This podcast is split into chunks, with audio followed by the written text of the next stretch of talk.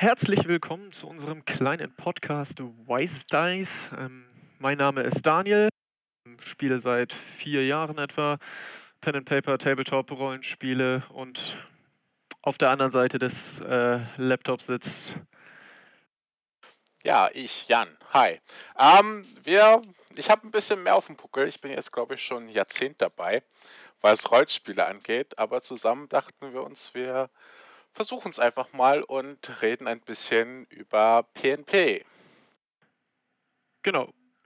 Was haben wir uns überlegt, Daniel? Ja, wir haben uns überlegt, ähm, dass wir einfach so ein bisschen unsere Erfahrungen teilen. Also sowohl als Meister äh, als auch als Spieler. Also wir beide haben schon beides zu häufig äh, gemacht und dachten uns, dass wir da vielleicht auch den einen oder anderen Tipp vielleicht geben können für Leute, die äh, sich mit dem Hobby noch auseinandersetzen wollen oder auch als Meister anfangen wollen, dass wir dort immer wieder Tipps einstreuen, die, ja, die wir, die wir dann gut an euch weitergeben können, beziehungsweise die ihr dann auch gut nutzen könnt. Genau, aber hauptsächlich soll es dann natürlich um, um auch um Stories gehen, was wir erlebt haben, was wir ähm, mit unseren Spielern erlebt haben, was wir selbst im Spiel erlebt haben äh, Geschichten, vielleicht auch mal die eine oder andere witzige Anekdote. Äh, wir quatschen einfach drauf los. Wir haben jetzt nicht wirklich uns die übelsten Skripts oder so ausgedacht. Also es kann auch mal ein bisschen chaotisch werden, aber ich glaube, so im Großen und Ganzen klappt das bestimmt.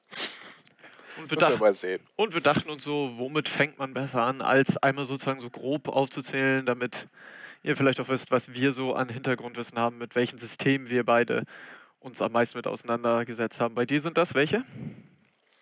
Am meisten ist das natürlich DSA.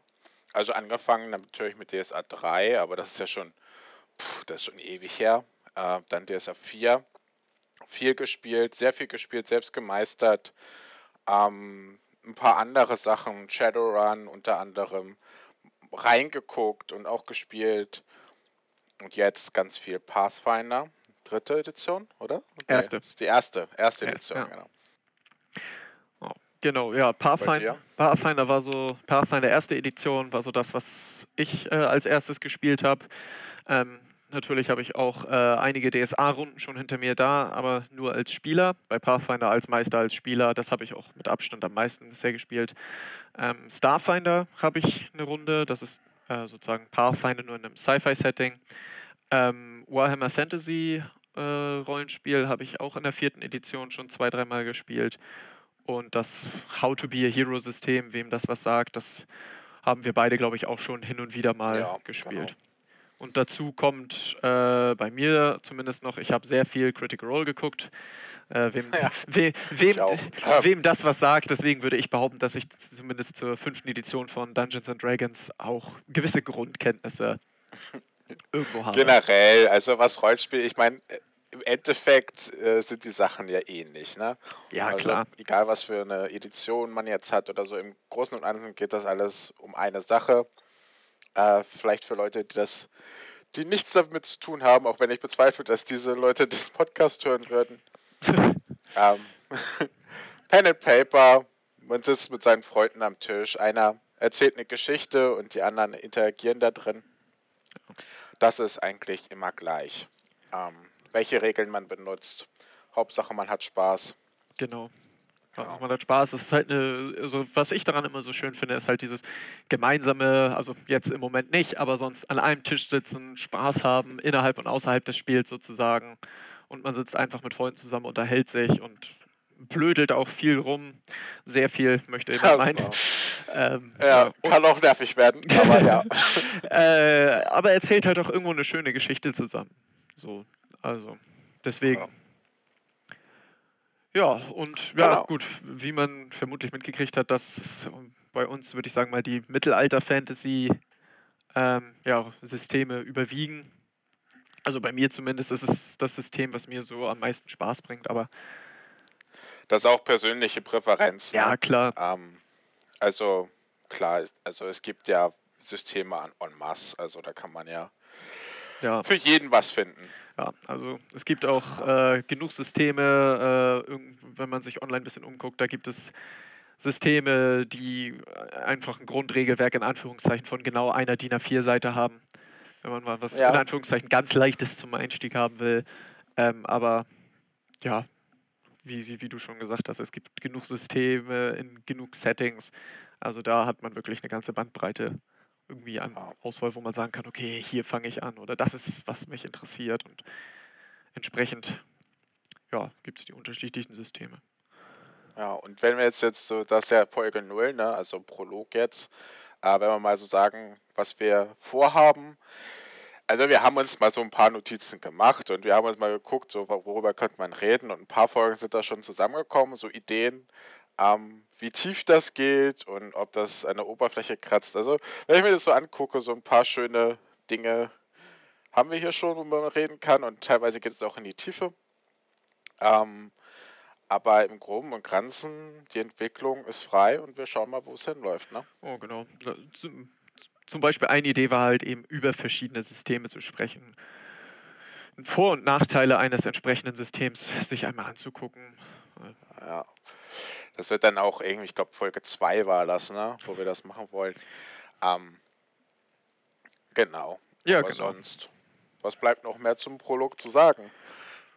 Ja, also man kann jetzt natürlich einmal direkt anfangen, so einfach grobe Erfahrungen, die wir beiden vielleicht äh, schon mit dem ja, mit Pen and Paper, du ja schon seit zehn Jahren, ich jetzt noch nicht ganz so lange, aber schon äh, gehabt. Was ist denn, was ist denn so das, ja, welche Erfahrungen sind denn so die, die, die ja am meisten im Gedächtnis geblieben sind irgendwie? Du. Erfahrung mäßig. Also man, man denkt so an sehr viele Runden zurück. Ähm, es gab da schon echt coole Sachen. Aber ich, also Erfahrungstechnisch, ich habe sehr viel gemeistert. Äh, am Anfang natürlich nicht. Man fängt nie an, sofort zu meistern, außer man ist irgendwie eine Gruppe, wo keiner das jemals gespielt hat. Dann hat natürlich einer die, äh, die schlechte Karte gezogen, drücken wir mal so aus, und äh, muss dann ran. Aber ich hatte Glück, dass ich angefangen habe mit jemandem, der das schon konnte. Also als ganz klassisch als Spieler eingestiegen und dann aber ziemlich schnell mir eigene Geschichten und so ausgedacht und äh, darum geht es mir auch eigentlich am meisten. Storytelling, ähm, natürlich auch mal so vorgefertigte Sachen und Ideen holen und so aus dem Netz oder aus äh, anderen Geschichten. Na klar, aber so eigene Dinge ausdenken, ähm, darin wird man auch immer besser und das habe ich immer am meisten geliebt oder liebe ich immer noch. Und ja, ich glaube, daran habe ich mittlerweile auch einen gewissen Erfahrungspool gesammelt über die zehn Jahre, die ich das jetzt mache. Ja. Und da will ich dann halt versuchen, mal so ein bisschen mein Wissen preiszugeben und dann auch die Stories dazu erzählen. Ähm, von deiner Seite, ich meine, es ist immer interessant. Wer, das wird, das werden wahrscheinlich auch, wenn ihr das jetzt hört, die Zuschauer und dann auch die weiteren Folgen, werdet ihr auch merken, selbst wenn äh, Daniel jetzt nicht so lange dabei ist, er hat, also so lang wie ich, er hatte definitiv immer andere Ansätze und Ideen auch. Ja, und ich. Was äh, gut ergänzend ist. Und äh, das finde das find ich halt auch so gut. Also, natürlich ähm, kann man sagen, okay, das ist der erste Meister, den man vielleicht gehabt hat, das ist so das prägende Bild. Aber wenn man sich mal. wenn man, gut, bei vielen vielleicht. Ähm, oder durch andere Podcasts oder so, wo man äh, Meister gesehen hat, wo man sagt, so will ich nachher auch werden. Aber ich finde es auch wichtig, irgendwie seinen ganz eigenen Meisterstil zu finden. Und äh, in einer Gruppe von mir ist das so, wo wir wirklich alle sechs äh, in verschiedenen Runden meistern und es ist einfach, natürlich durch unterschiedliche Gruppenkonstellationen ist es so oder auch irgendwie schon ein anderes Spiel, aber es ist auch jedes Mal äh, einfach anders, wenn bestimmte Personen meistern, also weil jeder da so seinen ja. ganz, ganz eigenen Meisterstil hat und das ist halt auch irgendwie so ein bisschen was, das ja irgendwo man spielt zwar mit dem gleichen Regelsystem, sag ich mal, aber man hat jedes Mal eine komplett andere Story dahinter irgendwie noch. Weil äh, einfach jeder so meistert, wie er es für richtig hält. Und da gibt es meiner Meinung nach auch kein Falsch, sondern ähm, es gibt natürlich einige Sachen gut, die sollte man vielleicht als Meister nicht machen, aber ähm, es gibt meiner Meinung nach kein Falsch und man kann äh, jede Sitzung genießen, egal welcher Meister da nun sitzt. Also. Ja, definitiv. Und das gleiche gilt ja auch für Spieler, ne? Oh. Nicht, nicht jeder spielt gleich, alles spielt irgendwie unterschiedlich. Äh, Kann man auch noch äh, lange drüber reden, was für verschiedene Spiele es gibt. Also da ist das auch so. Und mit anderen Konstellationen macht das dann immer unterschiedlich viel Spaß oder man oder anders Spaß. Ähm, nicht immer ist alles rosa und schön, ja. aber. Ja.